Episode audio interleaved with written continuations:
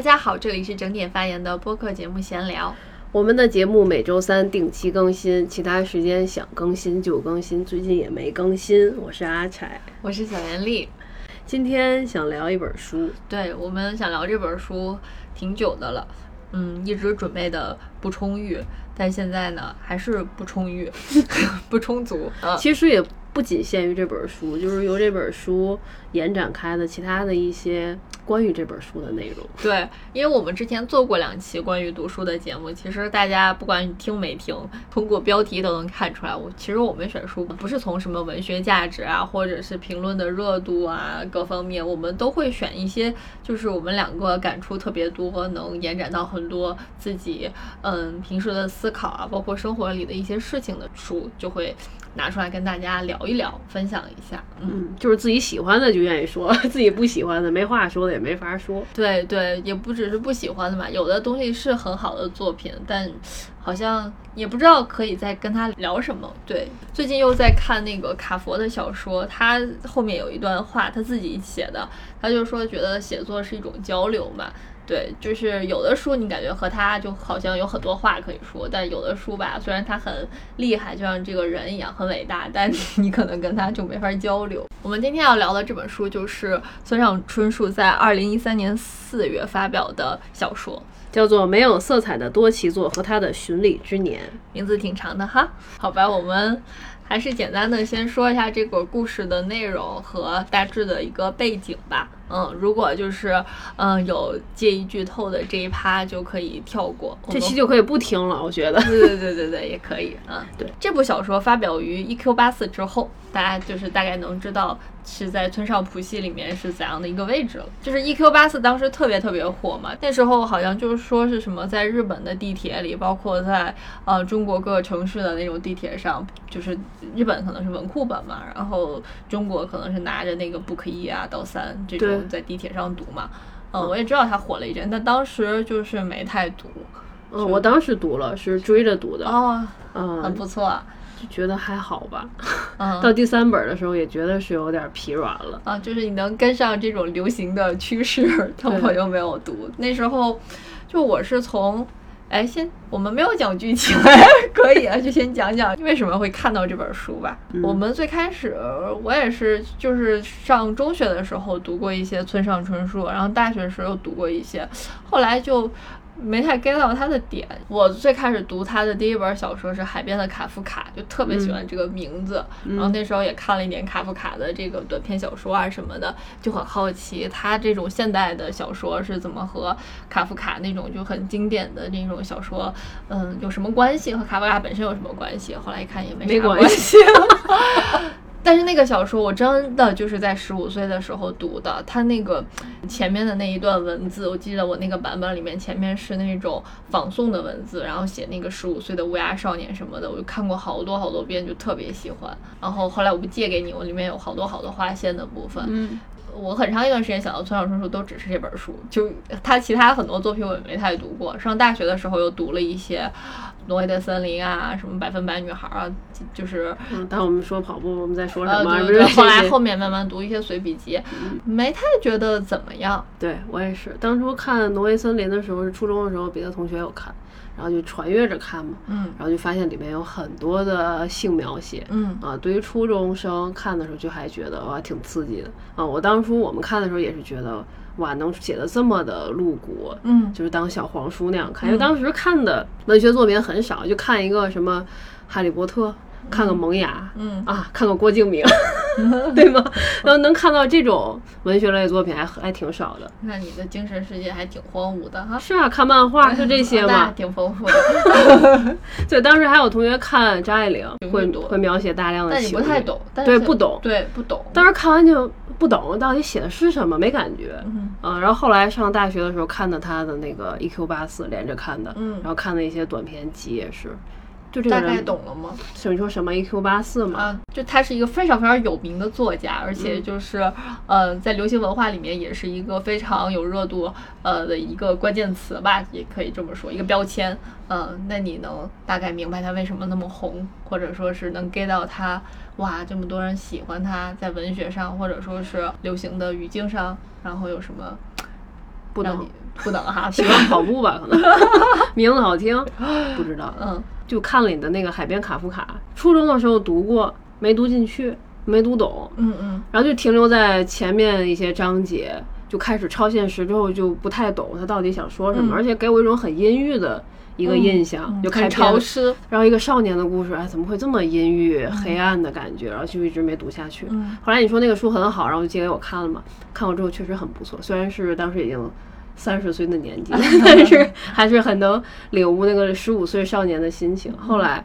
就想找他其他的书看嘛，然后就看到了这个。就我觉得再燃起我们对村上春树阅读的兴趣，是因为李沧东的《燃烧》。已经很多年没有读过村上春树的作品了，包括对于我来说啊，我可能最后读的还是什么《遇见百分百女孩》《图书馆界》《大学时代》。后来是因为我们有个好朋友，就是专门研究日本文学的吧，嗯，然后他看了那个呃《远方的鼓声》，就是说。这个是村上春树在八九年左右的一段游记，他去希腊呀、意大利呀诸国的一些游记。当时朋友标记的时候，就是说，就是现在才流行起来的这种旅居啊文化呀。然后村上春树在那个时代就早就就是已经践行过了。看了他的游记就觉得特别有意思，他写了好多在意大利发生的一些特别埋汰的事儿，然后特别糗的，然后很纠结，然后就全程骂骂咧咧。我就发现这个人其实。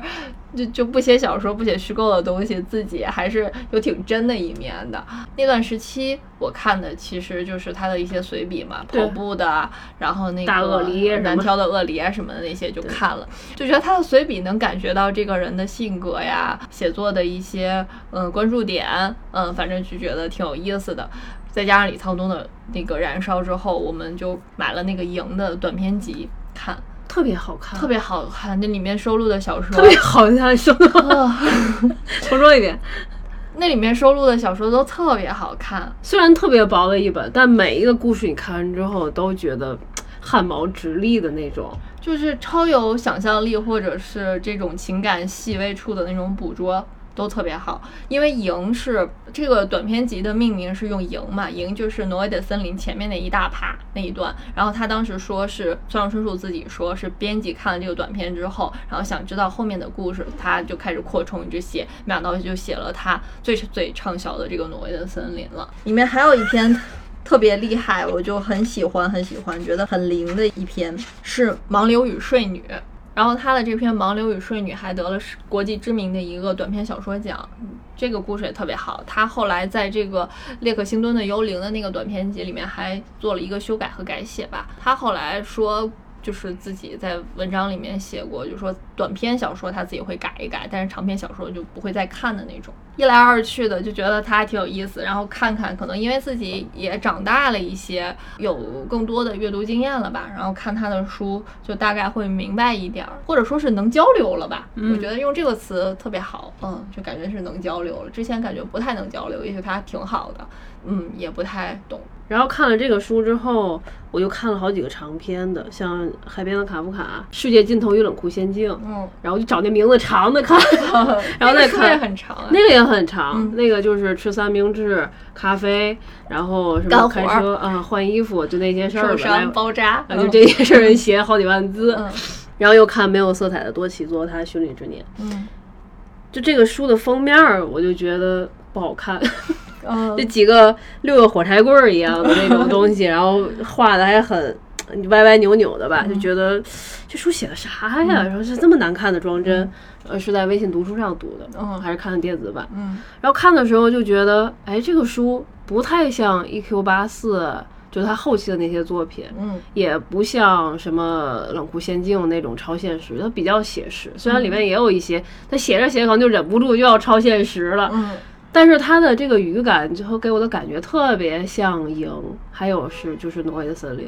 嗯，但其实翻译是两个人，就我们看到的《影》和《挪威的森林》都是林少华翻译的。然后现在市面上简体版这个没有色彩的多奇作和他的寻女之年是施小伟翻译的。呃，这个故事讲的是啥呢？就是多奇作嘛，名字就告诉你了，多奇作。然后他在高中的时候呢，有几个非常要好的朋友，几个呢？多奇作。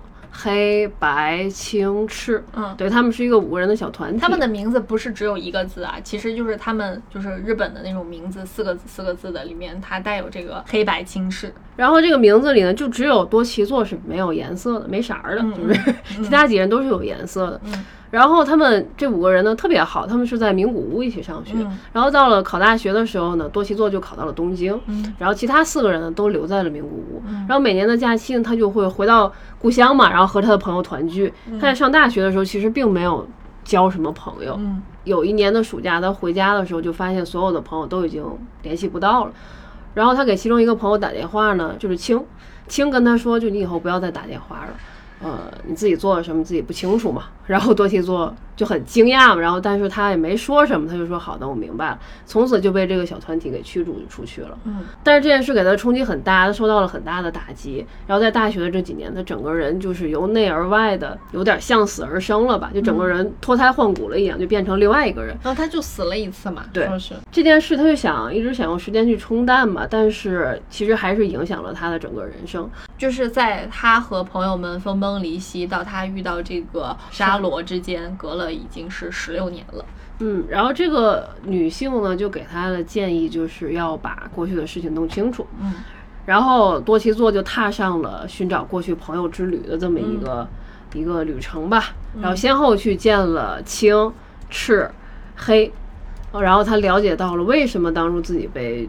呃，这个小团体排挤出去的真正的原因，嗯，呃，然后其实这件事儿就讲完也就结束了吧，嗯，对吧？就是这么一个故事，嗯，然后这个书写的其实非常好懂，结构非常简单，对，就一上来就是遇到了沙罗吧。然后遇到沙罗，他给沙罗讲自己发生这些事情，因为沙罗看他就觉得他好像有某些方面的缺陷，嗯，然后有某些的伤痕，然后他就讲自己曾经遇到的这些朋友。然后他介绍这个朋友的时候，就像写方案一样，就是清什么什么什么样的人一段，然后赤是什么，就是学习非常优异的人，然后黑是怎样的一个女孩子。就每个人的外貌特长、家庭性格等等吧，就是能概括这个人、能描绘这个人的，基本上他都做了一个简要的介绍。哎，然后跟你说这个我被排挤出去，但我不知道为什么。然后后面就写他一个一个去找原因是什么。嗯，然后这个故事就讲完了。对，就是一个英雄之旅的那种呃写作结构吧。但是很好看，就是会让你开始的时候，我觉得想到的是一些，就是会想到自己生命里消失的那些朋友，还有你在。工作中可能遇到了其他的一些人，还有社会的一些冷漠等等等等。一开始你想到是友情的事儿，嗯，然后等你读完之后，你会想发现他写的不是不只是朋友的事情，嗯嗯，还有整个社会的人和人之间的关系。就是你读这本书的那段时间，我正好也是遇到了，就是一个朋友。这个现在豆瓣有一个话题，就叫什么？你遇到的那种生活中的人的那个。Ghosting 的事件，就是这个人突然消失了。嗯，我当时正好还遇到了类似的事情吧。你就一边读，读到了一些有感触的地方，就给我讲，就说这个事情。然后我们就一起在想这个，呃，友情的这个微妙。因为我，呃，不见的那个朋友，对，是个朋友，莫名的凭空消失了。嗯，所以之前我们一直犹豫要不要聊这个话题，因为他聊起来就比较沉重。嗯，所以还是要聊一聊。就最开始我们想的是友情，就当时我没看这个书，然后你给我讲这个事情的时候，你当时是说啥？就是说是一种被霸凌的感觉，你觉得被这些人欺负了？对，因为他是他们一起在名古屋嘛，大家在一个小团体里面就会聊，哎，你以后去考大学，你想去哪个城市嘛？因为其他四个人都说自己要留在名古屋，但其实多奇做自己已经有了想法，就想离开这儿嘛。但是他又一直没说，他就觉得嗯，再考虑吧，到时再说吧。嗯，然后他就先一步离开了这个小团体。嗯，所以其实他心里会有一种疏离感。他后来被排挤之后，他也想，是不是因为我丢掉了大家，然后所以你们不要我了？嗯，然后当他尤其是他回去之后，给每一个人打电话，所有人都不接，然后是他们的父母出来就接电话，然后很很敷衍。嗯，再到后面就青跟他说说你，以后不要再联系我们了，你就会感觉是一个人被一个呃团体给霸凌了的感觉。嗯嗯，对他，因为他不告诉你为什么，他也呃不向你求一个答案，不给你解释的机会，就是你从我们这个小圈子滚出去的感觉。嗯，然后从此之后也没有任何人再联系他。四个人当中，就五个人的团体，除多西座，其他四个人就没有一个人来跟他说这件事情到底是怎么回事。再后来的时候，是告诉他为什么呢？是因为他其他们中有一个女孩叫白嘛，白声称自己被多奇座强奸了，然后其他的这个三个人就是黑、呃赤、青，因为多奇座在东京嘛。然后其他三个人就相信了白所说的话，然后就一致呢来排挤和对抗这个多奇座吧，就把他挤出了这个圈子。然后多年之后，多奇座找到青青跟他说的这件事，然后多奇座说：“你们为什么不来问我？为什么不来给我一个解释的机会呢？”青就说：“哎，现在想想，啊，确实是当时对你不太公平，但是我们也没有办法选择。呃，黑和白当时一口咬定，说是你做的，啊，那我和赤也只能就是随波逐流，站在。”他们那一边了，嗯，就把你挤出去了。而且齐还表示说，就是当初你接电话说，哦，你明白了，你现在想起来来问了，嗯，所以难道你不清楚是为什么吗？多西座就很懵逼，就为什么不知道啊？然后青还问你真的不明白？然后多西座说是不明白。然后青说：“哦，那看来那件事真的不是你做的。”然后就证明他之前是怀疑的嘛。然后后面又说呢：“说哦，我想你也不会啊。”就嗨，我觉得，我觉得你不是那种人。我就我看这个说的时候，没有觉得会是这样的语气。听你说完，就感觉你把他演出来了。嗯，这个青当时的那个性格，我感觉有有点大妈，栩栩如生啊。就有挺挺大妈的那种，嗨，我想到你肯定不是那种人，就那样的，就然后多奇做心里骂骂屁，对，然后就青海一直掰扯往回拉，就这个事，哎呀，就当初我就不信嘛，我就说不是你，但他们非说是我也没办法，就而且你又不在，我们只能当时舍弃你。就是这样，然后最后最扯的是，呃，做和他道别的时候，做还说啊，我们肯定还会有机会再见的。然后 这这个我还问你来着。然后转头呢，就是多奇座在心里想，我们以后肯定不会再见。对，我就问你为什么？我说，因为他整个语语气，就是他见亲的这一段，他的语气和态度还是比较，就是对自己真诚，而不是说对亲会怎样。他在探寻这个问题上，然后或者是和亲交流的。过程当中还是比较真诚，虽然他当然肯定也是对青带着一种愤怒啊、怨怼啊、不屑啊，但是他没有表现出来，他还是表现的是比较诚恳的这种想把问题发现的这种嗯心态。然后，所以我就觉得他所有说的话都是还比较真诚的嘛。呃，刚说完要见，后面又说就是觉得不会见了，我就说，哎，怎么回事？为什么会？要是我的话，我就会觉得一定会见啊。如果我说了，我就会见；如果别人告诉我会见，那我可能以后还是会联系你。要不你朋友不见，我不知道，就人和人的微妙的感情，他他描写的很好，就是刚开始见面的时候，两人其实很生疏，嗯，坐在一起不知道说点什么，嗯，尤其当多奇座去发问这个十六年前的事情的时候，他还描写就多奇座说完之后还喝了点水润润喉咙。我想，就你问出这句话的时候，你肯定都会声音会发抖，就你怎么能说出这么多年的一个疑问？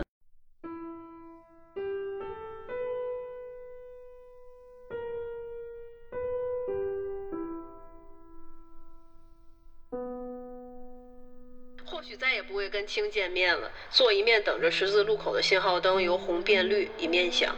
三十分钟这么点时间，对于两个阔别十六年才重逢的旧友来说，也许的确太短。肯定还有许多事情来不及说，但与此同时，左右觉得两人之间不得不说的重大事情几乎都已说尽，所剩无几。嗯，反正他写小说经常会这样，先呈现一个结果，后面再会告诉你是为什么。我觉得多奇座肯定很很恨这几个人，所以你看到这觉得特别顺，就是我会表面说嗯会再见的，但是最后才不跟你见面了。你可能就是这种人吧，是吧？你每次跟别人说再见的时候，是不是都觉得嗯我不想和你再见了？嗯，也不一定看分人，看是谁。对，就是觉得青还是挺。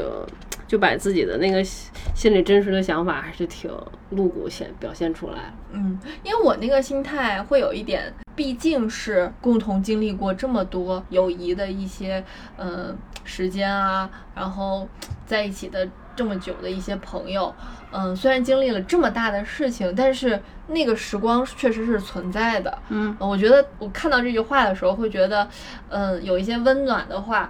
他是在肯定过去那段友谊的时光，但是不管他做了什么，嗯，这种斩断之前感情的决定，都是因为，嗯，他们对他的这种不忠、背叛、抛弃，嗯，就是都可以理解。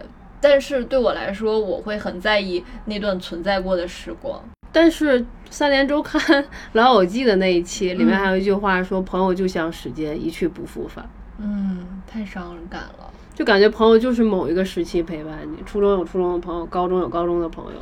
对我后来有一个初中的朋友就跟我说，他说这个东西是你自己在感动你自己。嗯，他就很戳我。我可能还真是就，也许我是特别一厢情愿那种人吗？嗯，也许是比较自我在情感上。我觉得这个东西对我来说，嗯，养分很大，就是感情的能量很足。但是它是，可能我觉得不需要联系。我是一个不常想念别人的人，因为跟小时候的那个家庭生活有关系。就我觉得可能很多人也许不需要在一起，但是那段时光会定义他在我心里的位置啊，然后每时每刻给到我的一些东西。有的人的确会。经过时间啊，然后每个人的经历不一样，就会变化。但是那个东西过去的，它可能放在那儿是不变的。然后它给你的东西，可能在不同的时间点里面，然后都是一种养分。我觉得挺好的。有时候大家的确就是时间长了就不联系了嘛。但是，但是因为不联系，他可能会觉得我是在自我感动吧。这个东西你并没有再去对这个人进行任何努力和付出了。嗯，你他批判的话也是对的。但是，就像接多接电话的多奇座一样，就我我只能对这种情况做一个回应，就明白了。嗯。但是我也好像也不不能做什么，我也不知道怎么挽回。但是那个东西确实在，嗯，就是这种感觉。对。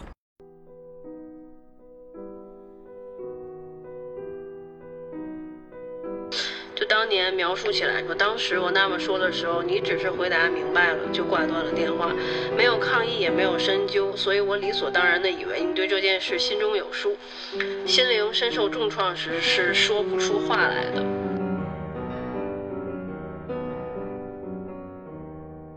后多奇作是这么说的，嗯，对，就是面对他那样说的时候，你也不能说什么，你能能说啥嘞？对，就有时候，当你开始感觉到一段关系需要你很用劲儿去，嗯，调和，去，嗯，热情，然后去维系，就尤其朋友这个东西，当你特别需要用力的时候，你又你又会觉得自己可能有点像小丑，因为你们在小丑就是我自己。对啊，就是因为在做朋友的时候完全不需要这样，就包括恋人关系，我觉得也是，就当然不是说任何一段亲密关系你不需要用心。嗯，不需要有一些些算计一点点，对吧？你比如准备一个生日惊喜啊，或者是在意这个人的一些细节啊，当然这个也是用心。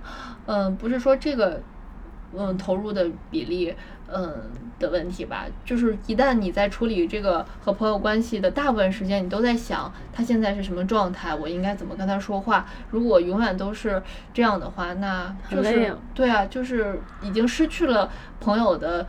这个关系的本质和交往的那种形式了。那这么看的话，友情和爱情相比的话，友情就是更轻一些。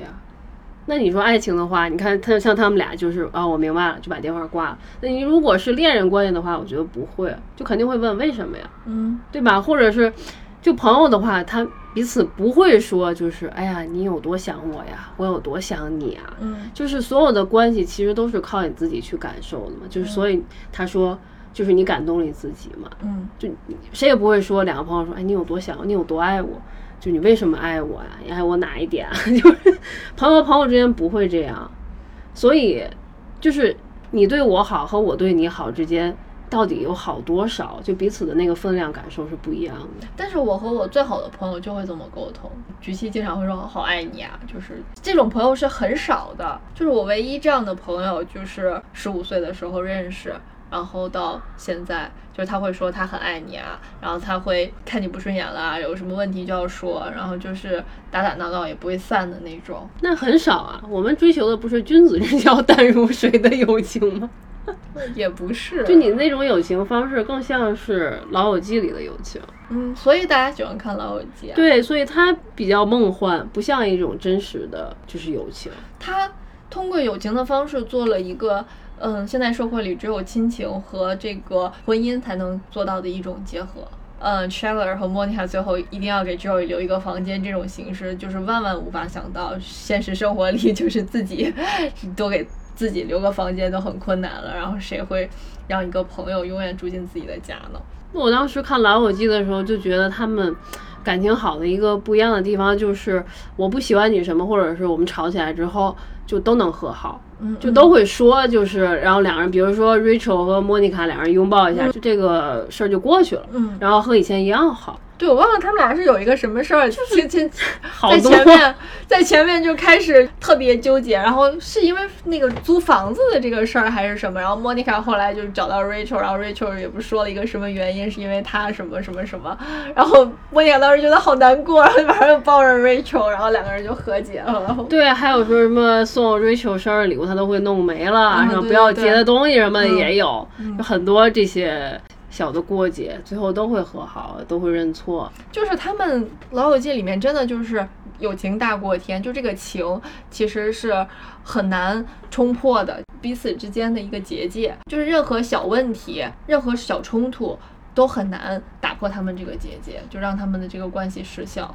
嗯，对，就像 Chandler 喜欢那个 Joey 有一个女朋友，然后还送他一个童话书，但是也不敢跟他就发生什么或者跟他表白啊，因为。Joey 和在和那个女生交往嘛？对他们一直用友情的这根线拉着，出了这个问题我可能会崩一下，但是会想到我不能让友情崩坏在这个点上，所以我再把友情拉回来，就永远都是这样力量吧，让你会觉得哇，这个友情太强大了，嗯，就是这种感觉。就在我们现在社会里，我觉得人心是无法去试炼的，就是也很难你去测试友情。但是，就你不要觉得，为什么影视剧里有这样的好朋友，但是我现实生活里不可以有呢？我可不可以像影视剧里一样对我的朋友提要求？当然也是不可以的。我觉得就是这个意思。嗯，就你心里会有那种感觉，你看这个剧，它会有一种朦朦胧胧的尺度在，然后你在和真实的朋友交往的时候，它也有一种朦朦胧胧的尺度。嗯。就是你会心里有一个能不能越界的一个标准，你看他们就会觉得好像就是可以的。当他们坐在那个沙发上，让他们当 Joey 就随便从莫妮卡的冰箱里拿出饮料的时候，你就知道他们的界限和你生活里和某些朋友的界限是不一样的。对呀，谁要总来我家没事打冰箱喝饮料，我下次就不想让他来。嗯，对，老友记里是六个人嘛。然后多奇座他们这是五个人，然后到后面的时候，就沙罗就问多奇座，就你们之间相处啊啥的，就平时怎么相处类似吧。然后多奇座就说他会刻意的避免把黑和白当做异性来看，他会避免就是青春期产生那种萌动的小火花那些荷尔蒙。嗯，但是沙罗就觉得，哎，那你们这个年龄，就是如果就对异性产生兴趣。其实是很正常的事儿嘛，嗯，对，但是他们会维持一种平衡，这其实就是性压抑。对，等多年之后呢，他和多奇座和青见面的时候，青说自己其实曾经喜欢黑，嗯，然后等多奇座又见到黑的时候呢，黑又说自己喜欢多奇座，然后又觉得多奇座喜欢白，但多奇座说自己谁也没有喜欢过，但是呢，却做了和黑和白在一起的。呃，那种梦，嗯，对，这个就是完全可以用这个精神分析学的理论去解释它嘛，就是他对白或者是黑其实是有这方面的想法，只是被压抑了，嗯，完全是，绝对是，嗯，而这种被压抑的东西，就是成为了一种看不见的空间，然后被白就提取出来，成为了污名化的。多奇做的一个东西，所以你看《老友记》六个人，他就很平衡。嗯，就是你看，比如说前面 Ross 和 Rachel 在一起，后面 Monica 和 Chandler 在一起，然后那个 Joey 和差点和我是 Rachel 在一起，就是在男性、女性就在这个小圈子里面有异性在的话，很容易就会产生爱情。对，很自然。但是你的这个，嗯，友情最厉害的地方就是拆不散，不会因为这个。感情的问题而拆散，我觉得现实生活中的确还挺难的。像 Russ 和 Rachel 这种，最后还能做朋友，然后一起这种交往，觉得其实是有点难了。可能欧美都这样。那你说绯闻女孩，你不更乱？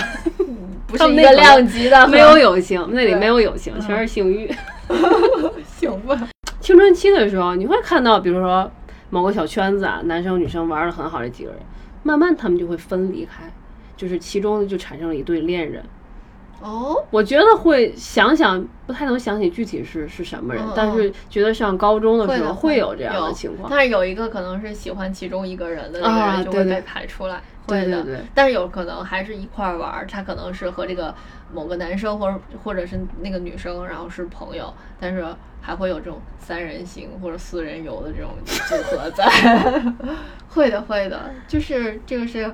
很很微妙的一种情感关系，对，所以五个人当中就一定会有谁和谁比较好，嗯，我是我是这么觉得。哎，你看那个大卫与马嘉烈，他们三个人虽然经常一起行动，但是其实马嘉烈慢慢的是喜欢那个赵子龙了嘛？对对，这个中间就从三人行的这种朋友恋人关系，就马上变成了这种三角恋，就是出轨劈腿关系了。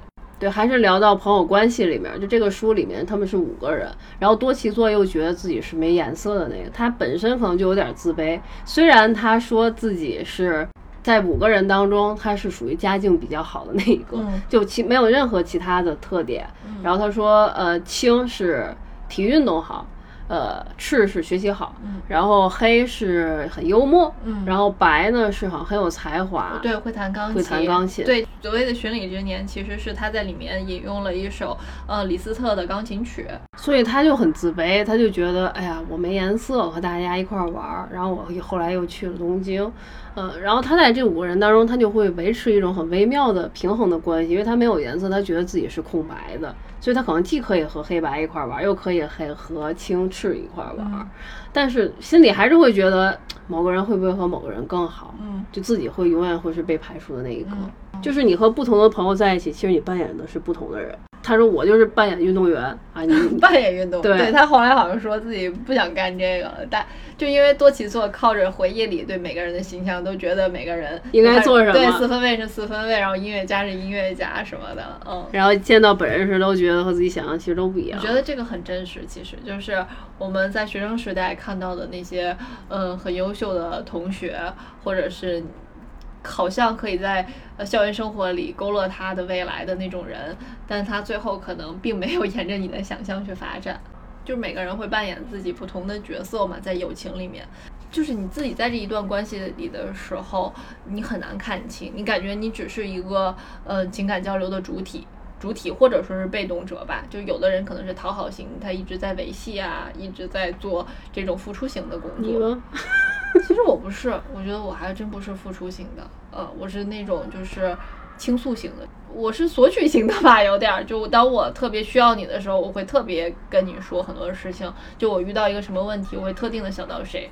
嗯，希望和他做交流，或者希望他来帮我解决，做一个帮手啊。那我可能是失乐型，就你对哪个关系你都是旁观者，你不进入。嗯，是我很喜欢进入，就是我看这两个人特别好的时候，我想插一脚，是吗？不是不是，就是嗯，不是那种，就是我会很羡慕这种亲密关系吧。对我是很喜欢和朋友获得一种共鸣，在嗯这个世界上找到一种维系的。对我而言，朋友是自我选择的关系，朋友是维系最强烈的关系。当然，也有人说我这个是一厢情愿。对，的确，我们之前在花园那个群里就聊过很多嘛，然后也有一些就是已经当妈妈、当爸爸啦，啊，就是各种各样身份的，呃，男生女生都有。就会有的说，其实我就觉得朋友关系不重要。确实啊，你就生了孩子之后，然后你当然要照顾自己的家，然后自己的老公，这个就是唯一的嘛。然后后来就是一个最好的最好的朋友就跟我说，他说，的确，就是你亲情的话，他会有血缘的联系，然后嗯，伴侣的话，他会有性的关系，嗯，每一个他都会比朋友好像更升一级，然后他的那个精神的连接度也会更高。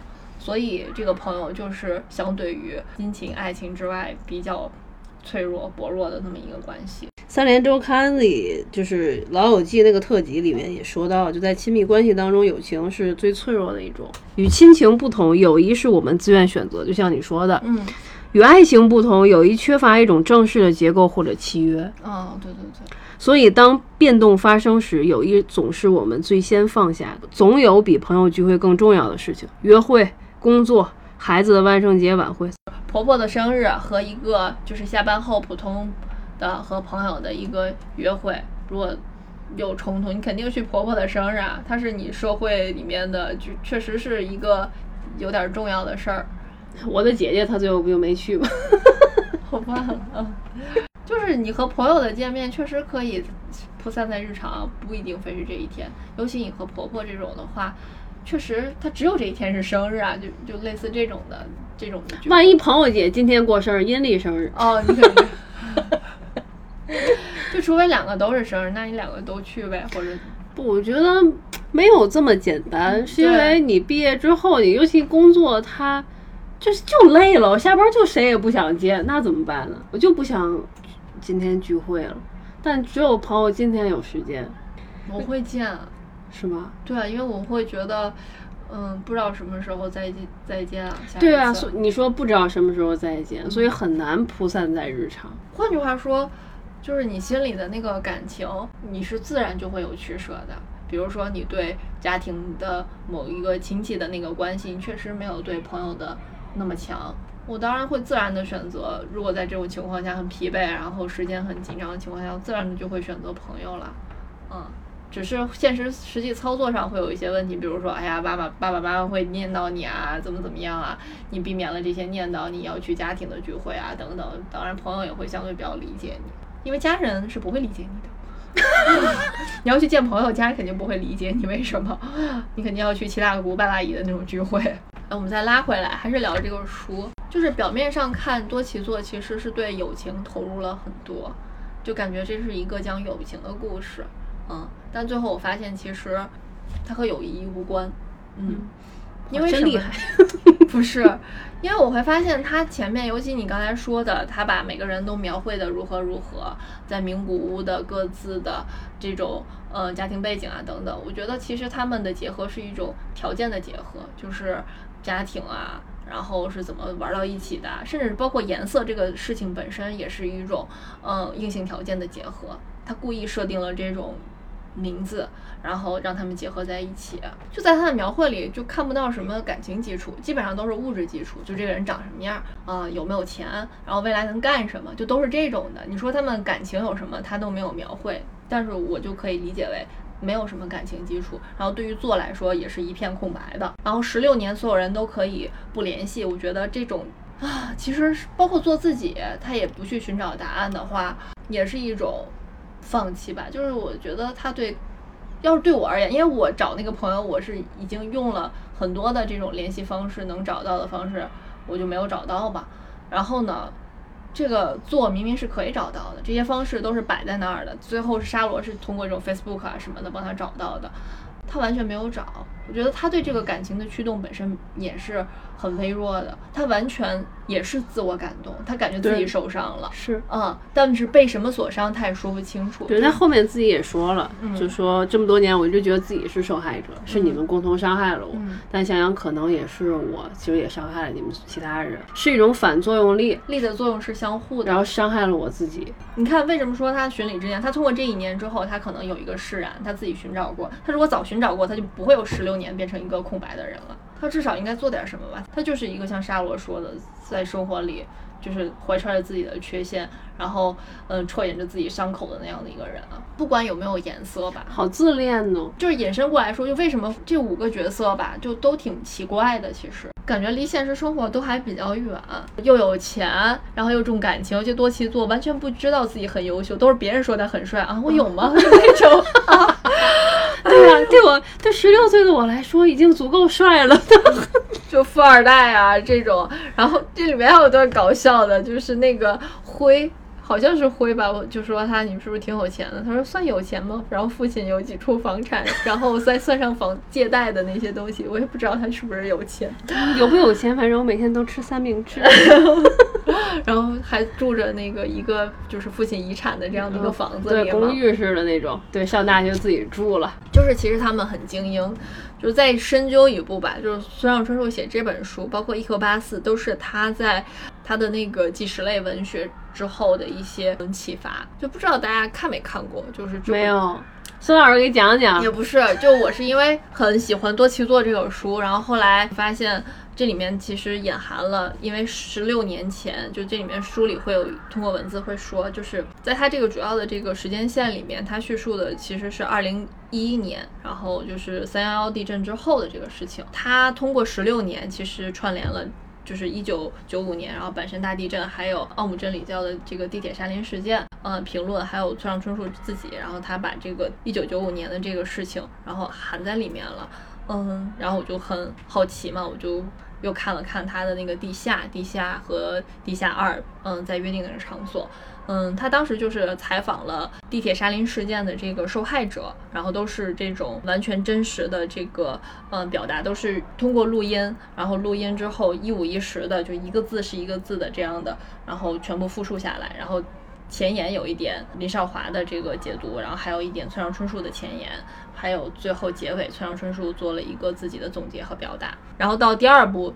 地下二在约定的场所，就是他采访了一些之前在这个奥姆真理教的教徒，就是构成了嗯他当时的一些思考。他在一九九五年的时候就知道这个事情的时候，就一直很好奇为什么日本东京地下可以发生这样的事情。它里面有一个核心观点，就是说受害者是，比如说受害者代表的是善，然后那这些嗯犯罪者，包括整个奥姆真理教的这些教徒代表的是恶。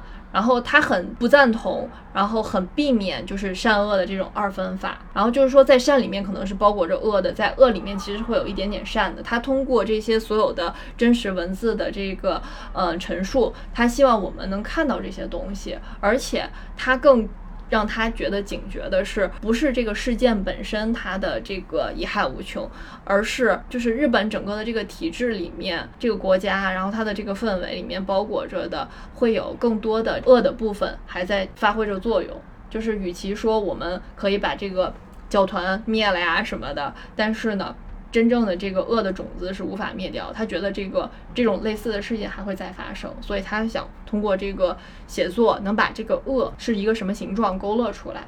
呃，我觉得这个书就完全有一种恶的团体的那种感觉在。那我们真理教本身也是一个团体、一个组织、一个体制下，然后出现的这个恶行。我觉得这个他们这个几个朋友在一起，其实也是形成了一个团体。而且多奇做的这个叙述里面，他不断提到的他们之间的这个团体的这个事情嘛，嗯，一直在讲他们的这个共同体啊。然后他是一个被排除的那种人啊，这种感觉和那个村上春树对于地下这个事件的思考特别像。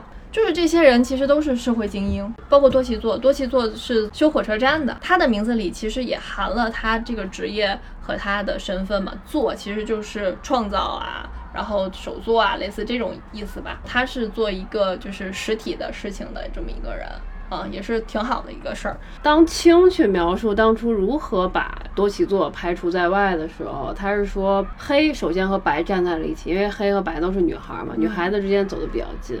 然后赤和我就青嘛，赤和我本来还有一些怀疑，但是呢，我们也随波逐流，对，相信了他们的话。我觉得这些人其实就是没有什么灵魂的人。村上春树在记录奥姆真理教原教徒的时候，有一些人也是，就是从小接受这种正统教育啊，最后出来就觉得学校给的东西并不是自己想学的，然后觉得索然无味，然后开始对社会有一种逆反的心理。所以可能村上春树会觉得日本社会还是有这些东西，而这些东西的话，是现在就是只是解决了当时这个事件的问题，而社会生的这个问题是没有被解决的。那这么想的话，我觉得那可能青啊赤他们对多西作还有一些嫉妒的。那到后面赤说，为什么把你抛出在外？你那么坚强，别看你很文静，但是感觉你是很坚强的人。你敢去到东京，但我们几个人就留在故乡，一步都不敢往外走，不敢去闯，肯定心里还是会觉得有一些嫉妒。对，而且是有一种缺陷吧。嗯，这些心里肯定有缺陷。我觉得每个人心里都有缺陷，能十六年就是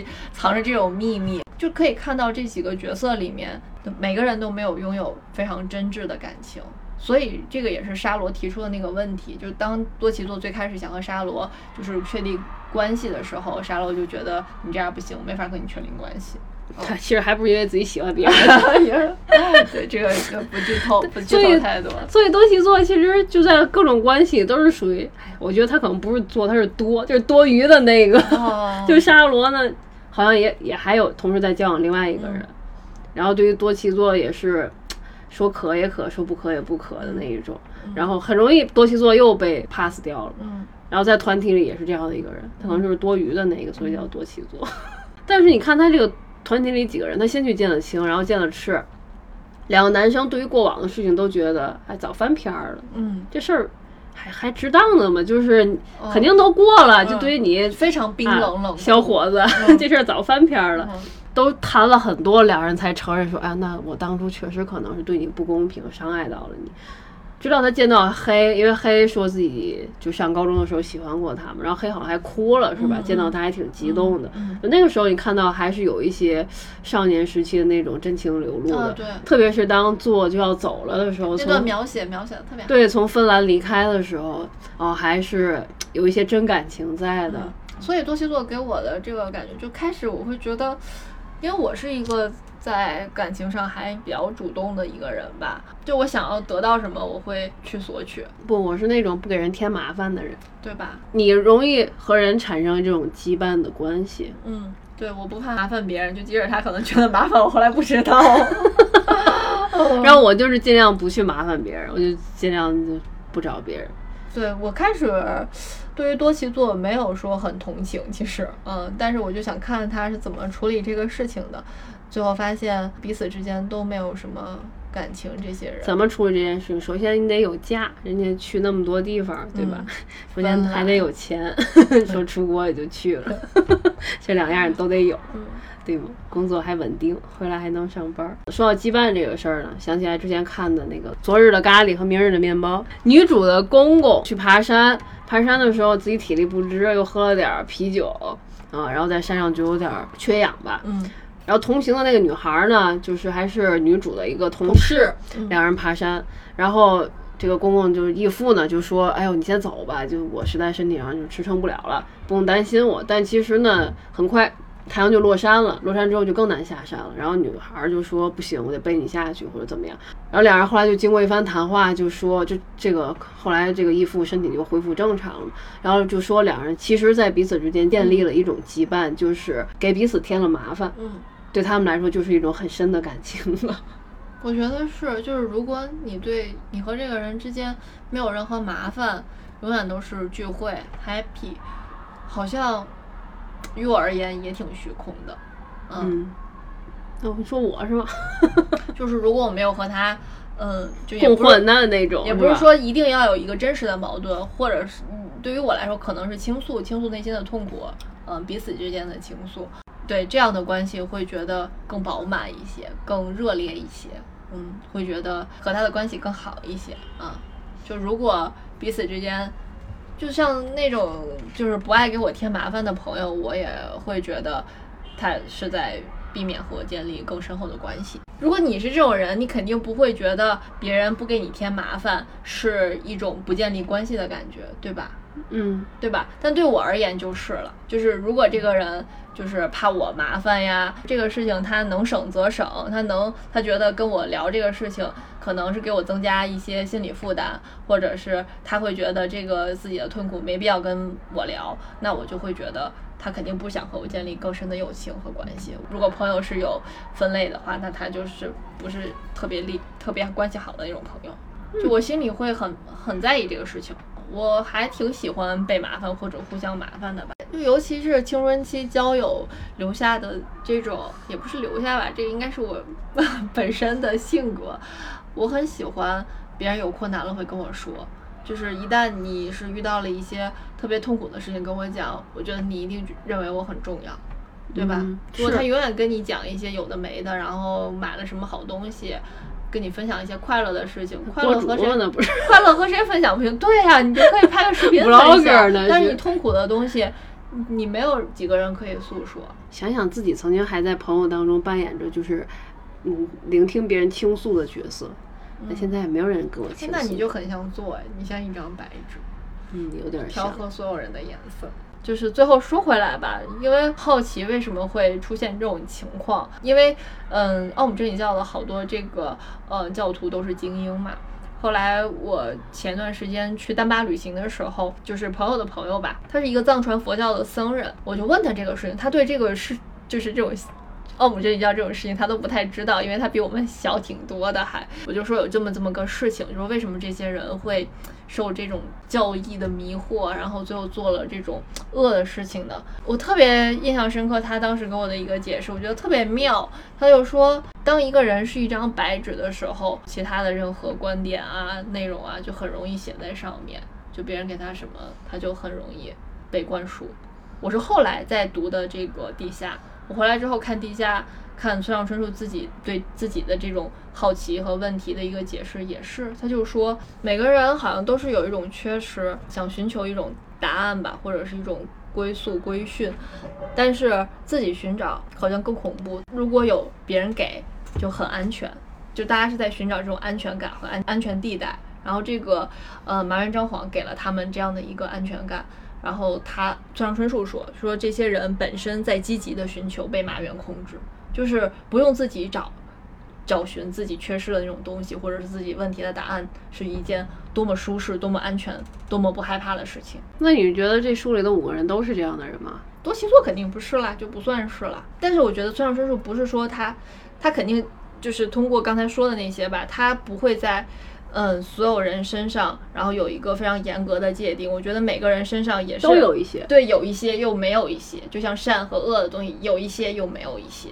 我觉得友谊有时候也会有这种感觉，它不是说绝对的你们不好了，或者是又好了。就即使两个闹崩的人，可能心里也有爱，但是两个爱着的人，可能心里有一种对彼此的怨怼，也可能有，这种都是很微妙的，但是。就看哪种东西在控制你和左右你，也不见得是这个关系呈现出来的结果代表了，嗯，你自己的心智是什么。但是你自己要自己清楚，不要让自己成为一张白纸。这个不只是说你三观上的不要成为一张白纸。现在想想，嗯，你在任何一个关系里，你也要好像有这种警觉吧？那我怎么办？没有关系啊，就成为一张黑纸，就是你知道你自己是这样的就可以啊。因为我可能不断提醒我自己，就像有人说说你这个东西你是自己在感动你自己，我觉得也不是，就是这个东西确实给了我能量，不是说纯我自己愿意被这个东西所感动，就是很喜欢交朋友吧。嗯，你要说是你从某种别的东西想要控制我，也挺难的。嗯，朋友这个事儿就是觉得。你在和一个人渐行渐远的时候，你不太能意识到。但是，就当你突然有一天意识到的时候，你觉得，哎呦，好久没联系了，你才会觉得，哦，那可能是我们之间彼此已经没有联系了。就不知道你在联系的时候，你开头说啥呢？就好像我那天还说，就是朋友这个事情，彼此沟通，他也讲究 moment。就你在上学的时候，大家都在这个教室里，都在这个学校里。就它有一个物理的距离是一样的，就哪怕是咱毕业之后，假如说从初中升到高中，不在一个学校里，但是你每天的生活是差不多的，就上课嘛，你和同学朋友之间的交流也是差不多的内容。彼此都能感同身受你在过一种什么生活，但是当你比如说呃去外地上大学，像多奇座一样，你本身就离开你原来的圈子，呃你只能每年寒暑假回来，然后和大家聚一聚，然后这些留在原原地的朋友呢，他会在大学里又结交新的朋友，嗯，没有和我之前好呀，我很自信啊，就有时候会这样，不是。啊，对。对，就是还是有个人的选择，就是什么人和什么人会更近一些，当你步入社会就更是了。你每个人的工作环境又不一样，然后开始的时候大家可能会交流比较密切，就是刚刚工作的时候那种心情和讨厌工作的心情，然后慢慢的，不同的企业的人，就比如干广告的人，不同工作背景啊，事业单位的人，就是不同工作的人的，就是他的工作性质会影响一个人，也是他的气质和他思想都有有变化，然后你很难和就是在和之前的人建立一种同样的说话的一种语境，就。再过几年，你就会发现，比如说有的人结婚了啊，对，有孩子有家庭，然后你怎么样去，就是把你的事情和别人说，或者是别人跟你说，可能后来你跟我说，可能是因为他们也不知道如何跟我说，嗯，怎么样？就我在我的这个频率里生活，嗯，就每天基本上都是这样工作，啥啥啥，也没结婚，没什么没什么。那别人怎么怎么突然跟我说一个，哎，我孩子怎么怎么样了，对吧？我可能也理解不了，或者他来问我，就是你现在。生活怎么样？如果他问了，我都不知道怎么回答。嗯，就好像我说你你你你能理解这个我现在这种生活的是什么样的一种感受？嗯，就大家就这个轨道好像就变得越来越不一样。嗯，我原来的逻辑是。嗯，就是整个人吧，不管对任何事情，都是觉得有一个问题就一定有一个解决方法。学理的，有可能，有可能，就是你总觉得所有的事情都能解决嘛。那时候还特别喜欢听崔健那个解决那张专辑，他就觉得你提问就有回答。但后来就是越来越发现，越长大越发现。哦，不是的，不是所有的事情都会有一个问题，你就能有一个解答，甚至说是有一个结果。很多事情都是在渐进中的。嗯，再到现在，就你刚才说完这些，我就在想，嗯，原来我就觉得，那我一定要想一个什么方法，然后去维系这个感情，或者是把之前的感情找回来，就确实通俗的说法是这样的。但现在我觉得，就是我们。就是所有的生活，所有的历练，所有的经验，呃，所有长成到现在，呃，给我们在我们身上的一些东西，都是在，都是为了让我们去对抗这种消失，必然的消失。只能像多西多一样变得更加英俊和有钱。对，就是人注定就是还是挺孤独。他那种孤独感，我就是我拆解到现在，不是说。常常觉得寂寞啊，呃，无人理解啊，那种孤独，就是你在流动的时候，必然会有有人和你组成团体，然后有人在时间的长河里面慢慢的消失。也许我们现在哎组 CP 很不错，但也许有一天它也是一种必然的消失。它可能不是说关系的分崩离析，也许是生老病死，这都是一种我们所学，我们的经验都是用来对抗这种嗯不好的事情。我觉得是这样。所以我就说，也不是说自我感动或者是什么，就不再想怎么解决。有时候你会发现，有些问题可能解决不了。就有些朋友他可能会突然回来，你之前嗯，可能你用力维系的东西，你可能感觉不到一种情感的共鸣和嗯彼此的这种交互。但哎，可能有一天，就像哎，我和那个我初中同学。和我初中最好最好的朋友，就我们也是有几年，就是不太有共同爱好可以聊。他追的星和我追的星又不太一样，嗯，但是感情还在，就是又不太聊。哎，前一段时间有演棋魂了，我们俩又开始就热火朝天的聊天啊，然后沟通啊，交流啊。就是他会有他的这个兴趣爱好，是我的一个空白，然后有什么事情我可能会又会问到他。你 刚说朋友突然回来找你，然后特别害怕要随份子，消失的朋友突然来找你。但是我还是很确定，就即使有人跟我说，我确定这些情感就是很有意义，然后我就是就是紧紧攥着他们，就是当时在过去的那段存存在的形状。对我来说是很重要的事情，我不会说因为必然的消失而去否定这些感情对我现在的滋润和滋养，也不会说是因为，嗯，这些东西必然会消失而不再去建立关系。就你可能现在可能再交一些朋友，你会觉得，哎呀，还不是都像，嗯，之前那些朋友那样，到最后会这样。他如果结了婚生了孩子就怎么怎么样了，无所谓吧，就是都会这样。任何一个事情，一段关系。都有可能失败，都有可能，嗯，烟消云散吧。哇，好悲伤啊！嗯，悲伤。这个就是一个悲伤的故事。这个书，《老友记》就是一个这样看，其实是成年人感情的乌托邦了。嗯，对。最后用黑的一句话结尾。想起来，多奇座在最后见到黑的时候，跟黑说：“他，我觉得自己就哎呀，毫无特点，然后没有个性，一张普通的脸。”然后黑说：“就是对我来说，你已经足够帅了。”然后他说了一句话：“说每个人都有个性，只要活着，就会有个性。哎，有的人显而易见，有的人不易察觉。”